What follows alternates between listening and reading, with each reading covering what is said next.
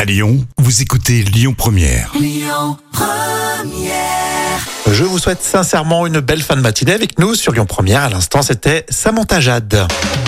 Euh, mathématiques, tiens, dans l'instant culture, c'est pour épater les collègues avec professeur Jam. Ah Oui, toujours là pour vous servir. Est-ce que vous aimiez les mathématiques On avait tous euh, cette tendance où on aimait les mathématiques, soit on aimait l'orthographe. Ouais, c'est vrai. Pour ma part, ouais, j'ai horreur des maths hein, en tant que professeur d'anglais. Bon, Mais très bien. Rémi, tu te souviens du théorème de Pythagore, bien sûr Oui, AB au carré égale AC au carré plus BC au carré. T'as triché, t'as triché. Je savais que tu allais parler de ça, mais, je me dis- mais vraiment par curiosité, je me suis dit, tiens, je m'en souviens plus. Euh, Si vous avez des collégiens à la maison, bon, vous avez révisé, donc c'est c'est pas de jeu.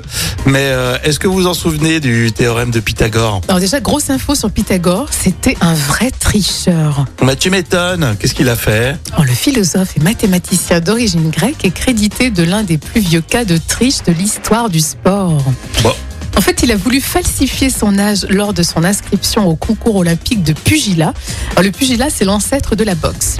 Euh, déjà adulte, en fait, Pythagore a tenté de s'inscrire dans la catégorie junior. Abusé. Sa supercherie a été démasquée, mais le plus dingue, c'est qu'au lieu de le réprimer, les juges l'ont inscrit dans la catégorie senior et il a gagné. Méritait pas, il aurait dû être effectivement disqualifié. Exactement. Et l'histoire se déroule à l'occasion de la 48e Olympiade antique.